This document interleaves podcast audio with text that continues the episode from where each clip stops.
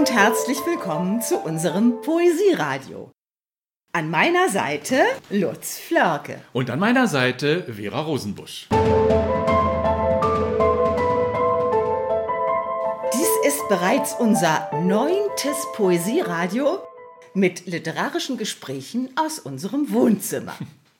Wir stellen eigene und fremde Texte vor und sprechen über unsere literarische Arbeit. Ja, und dabei bemühen wir uns, locker mit Literatur umzugehen. Bei uns gibt es keinen Bildungsbluff, aber auch keine Bildungsfeindlichkeit. Wir beginnen heute mit einer kleinen Reihe zum Werkzeugkasten der Moderne.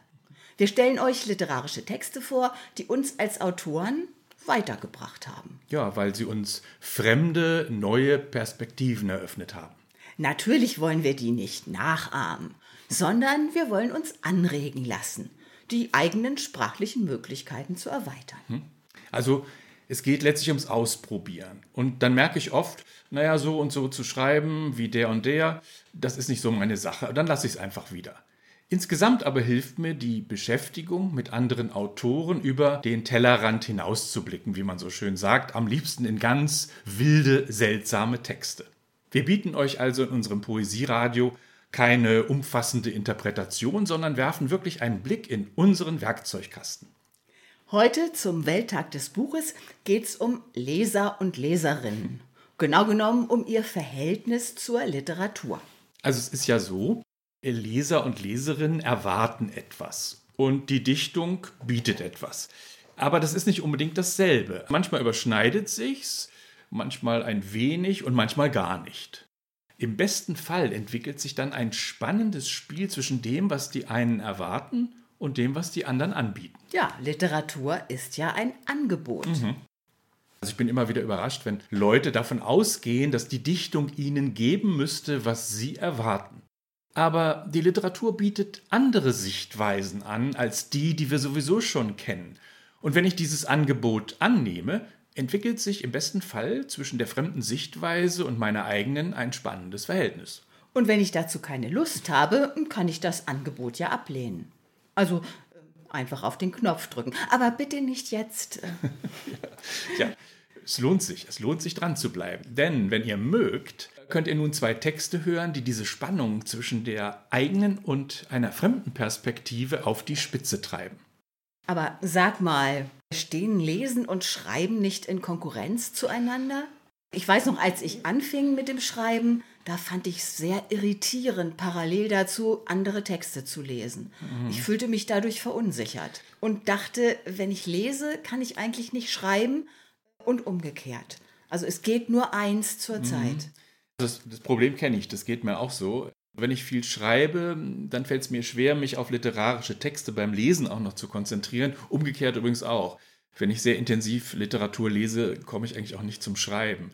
Das ist einfach so und ähm, das ändert nichts daran, dass man beides braucht, aber da muss jeder wahrscheinlich ausprobieren, wie er das am besten für sich äh, koordiniert. Naja, Lesen und Schreiben gehören zusammen und sind auch in einem Spannungsverhältnis. Stimmt, Ja. auch das, ja.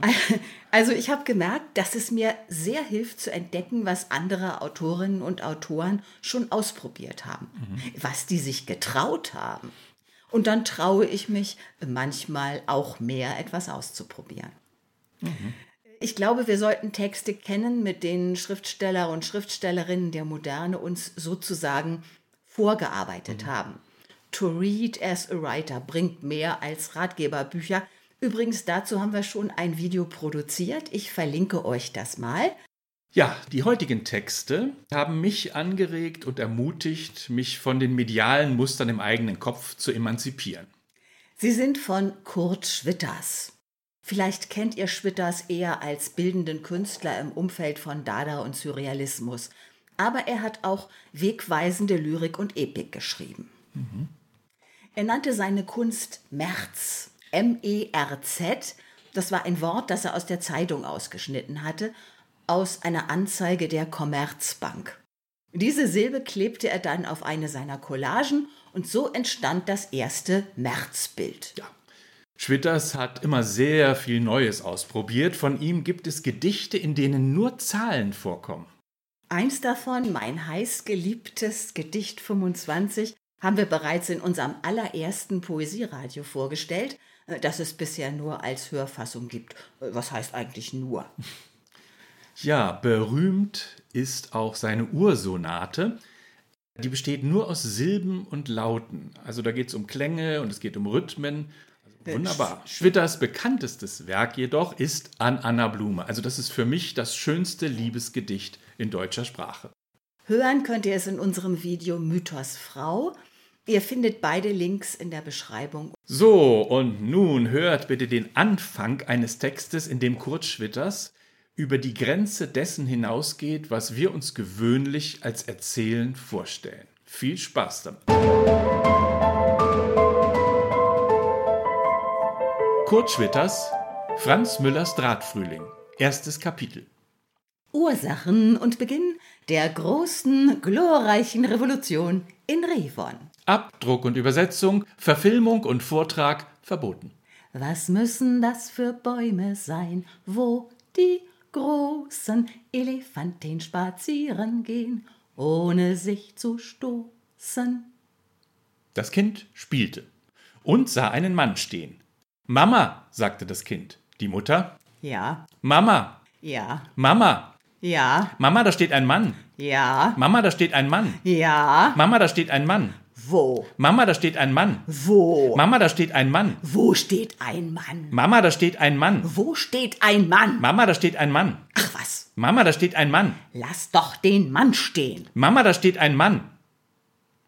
Die Mutter kommt. Tatsächlich steht da ein Mann. Merkwürdig. Was mag der da wohl zu stehen haben? Man sollte doch lieber den Vater mal rufen. Die Mutter?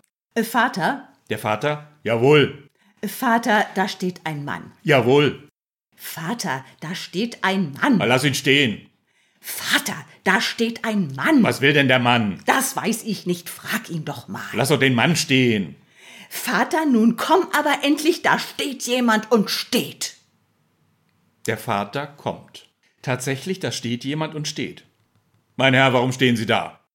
Der Mann steht. Mein Herr, aus welchem Grunde stehen Sie da? Der Mann steht.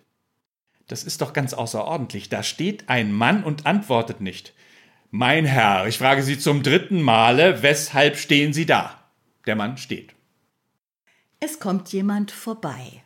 Herr Nachbar, kommen Sie mal, da steht ein Mann. Äh, was ist los? Da steht ein Mann. Wieso? Da steht ein Mann. Der Nachbar kommt. Tatsächlich steht da ein Mann. Es kommen Leute vorbei. Es bildet sich eine Gruppe von Leuten um den Mann. Fragen werden laut wie äh, warum steht der Mann Weshalb da? steht der Mann da? Wo steht denn ein Mann? Mann, warum stehen Sie? Herr, weshalb stehen Sie? Der Mann steht.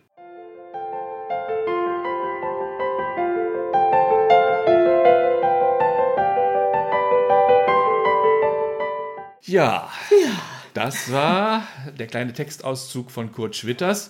An dieser Stelle ist der Text nicht zu Ende. Das geht noch weiter über mehrere Kapitel. Das ist erst der Anfang. Ja, dazu kann ich übrigens eine hübsche Anekdote erzählen. Na, hübsch, weiß ich nicht. Ach doch, aus dem Rückblick, schon so ja. lange her. Also in der Mitternachtsshow im Schmidt-Theater sind wir zwischen einem spanischen Flamenco-Gitarristen und einem Travestiekünstler aufgetreten.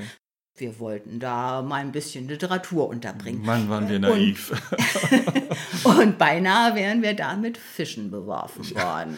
Einige im Publikum fühlten sich genervt durch die Wiederholung, die wir so witzig fanden. Das hat mich völlig traumatisiert, muss ich sagen, als Künstler. Naja. Aber, aber ich meine, die Wiederholungen nerven ja auch wirklich.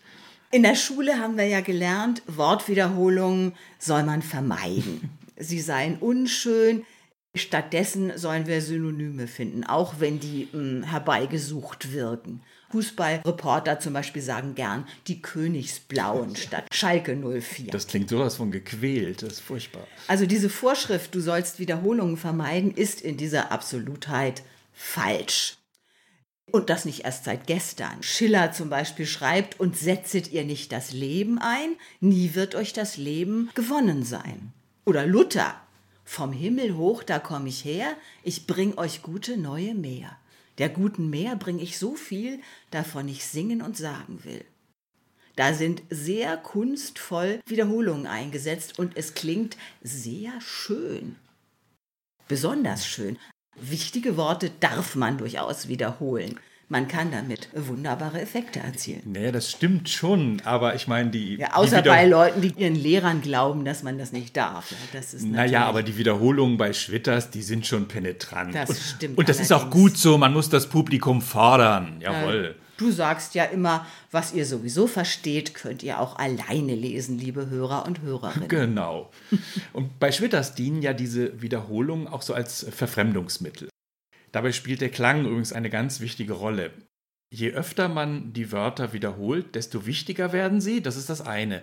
Das andere ist aber natürlich auch, wenn Wörter sehr oft wiederholt werden, wie bei Mama, da steht ein Mann, und das auch noch laut, also klanglich, dann fragt man sich schon, was soll das bedeuten? Naja, Kinder machen das ja. Mama, da steht ein Mann. Mama, da steht ein Mann. Mama, da steht ein Mann. Und Das so stimmt. weiter. Also Kinder machen das ja gern, äh, natürlich auch aus diesem Grund. Der bekannte Sinn, der sich angeblich von selbst versteht, der wird durch die Wiederholungen fragwürdig.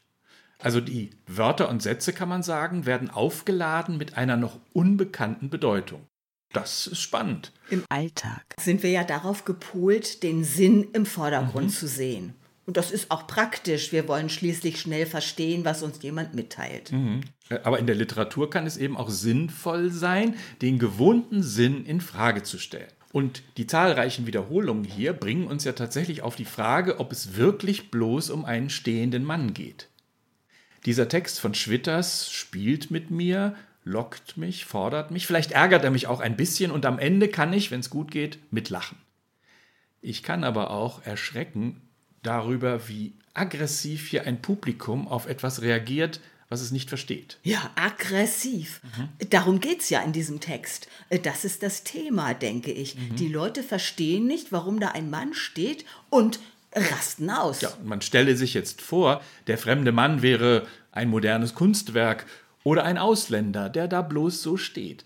Dann ist der Text plötzlich viel weniger harmlos, als er im ersten Moment zu sein scheint. Die Erzählung entwickelt da noch viele weitere wunderbare Kapriolen. Tja, und am Ende stellt sich heraus, dass der Mann vielleicht eine wandelnde Märzplastik ist. Ich würde ihn sehr gern weiterlesen. Ja. Den gesamten Drahtfrühling könnt ihr vielleicht eines Tages in Veras Tag- und Nachtbuch hören. Wenn ihr das möchtet, schreibt uns das bitte unten in die Kommentare. Das würde uns motivieren. Ja, jetzt aber möchte ich noch einen anderen Aspekt loswerden. Neben diesen Wiederholungen gibt es ja noch den wichtigen Aspekt, dass Schwitters Sprachmaterial verwendet. Also vielleicht kann man einfach den Anfang noch mal kurz lesen. Franz Müllers Drahtfrühling, erstes Kapitel. Ursachen und Beginn der großen, glorreichen Revolution in Revon. Abdruck und Übersetzung, Verfilmung und Vortrag verboten.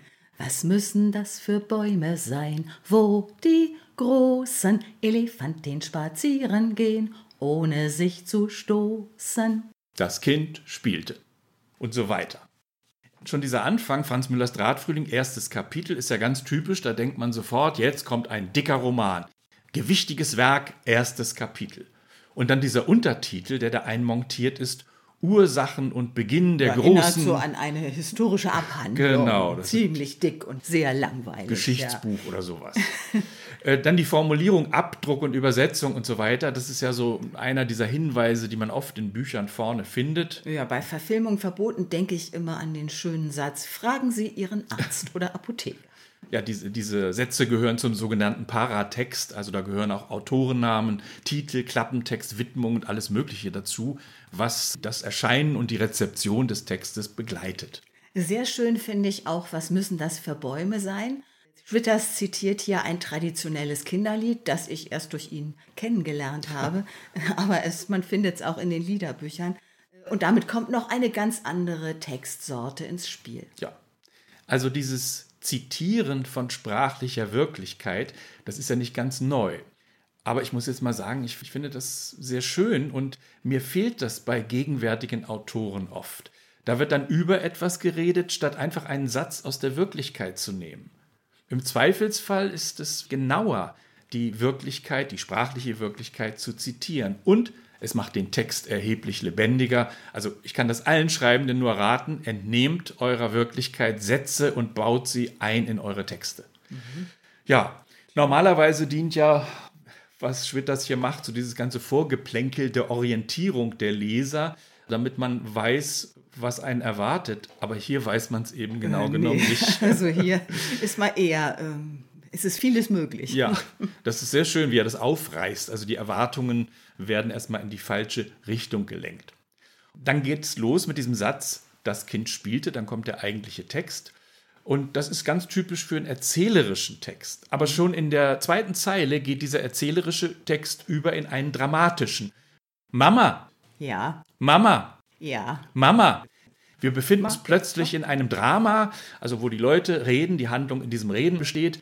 Fazit, dieser Text ist nicht aus einem Guss, er ist vielstimmig. also aus unterschiedlichen Stimmen montiert. Zum Thema Montage produzieren wir vielleicht auch noch mal ein eigenes Video. Bestimmt, bestimmt. Machen wir. Heute waren wir ja recht kurz, deshalb gibt's wenigstens noch eine Zugabe.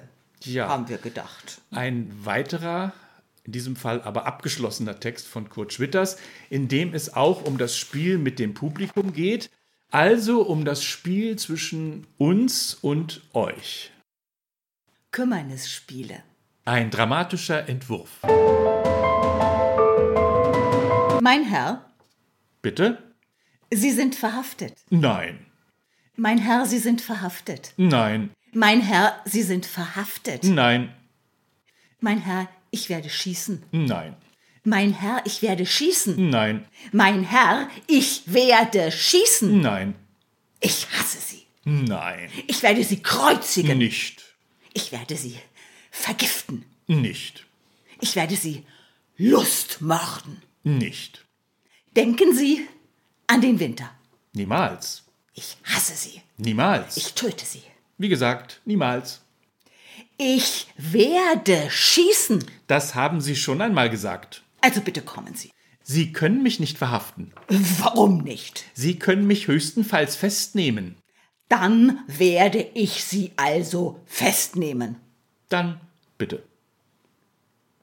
B lässt sich von A festnehmen und abführen. Die Bühne verdunkelt sich. Das Publikum fühlt sich fälschlich veräppelt und johlt und pfeift. Der Chor schreit: Doff, Dich da raus! so'n Blödsinn. Ja, schöner Text. Ich könnte stundenlang so weitermachen. Wir beide lieben den äh, Text nämlich sehr. Und vielleicht habt ihr jetzt auch ein bisschen Appetit bekommen. Franz Müllers Drahtfrühling übrigens ist äh, im Buchhandel erhältlich. Vielleicht äh, guckt ihr euch ja auch das eine oder andere Poesieradio von uns an. Ja, und wenn es euch gefallen hat, dann sehen wir uns wieder beim Poesieradio Nummer 10. Bis dann. Tschüss. Tschüss.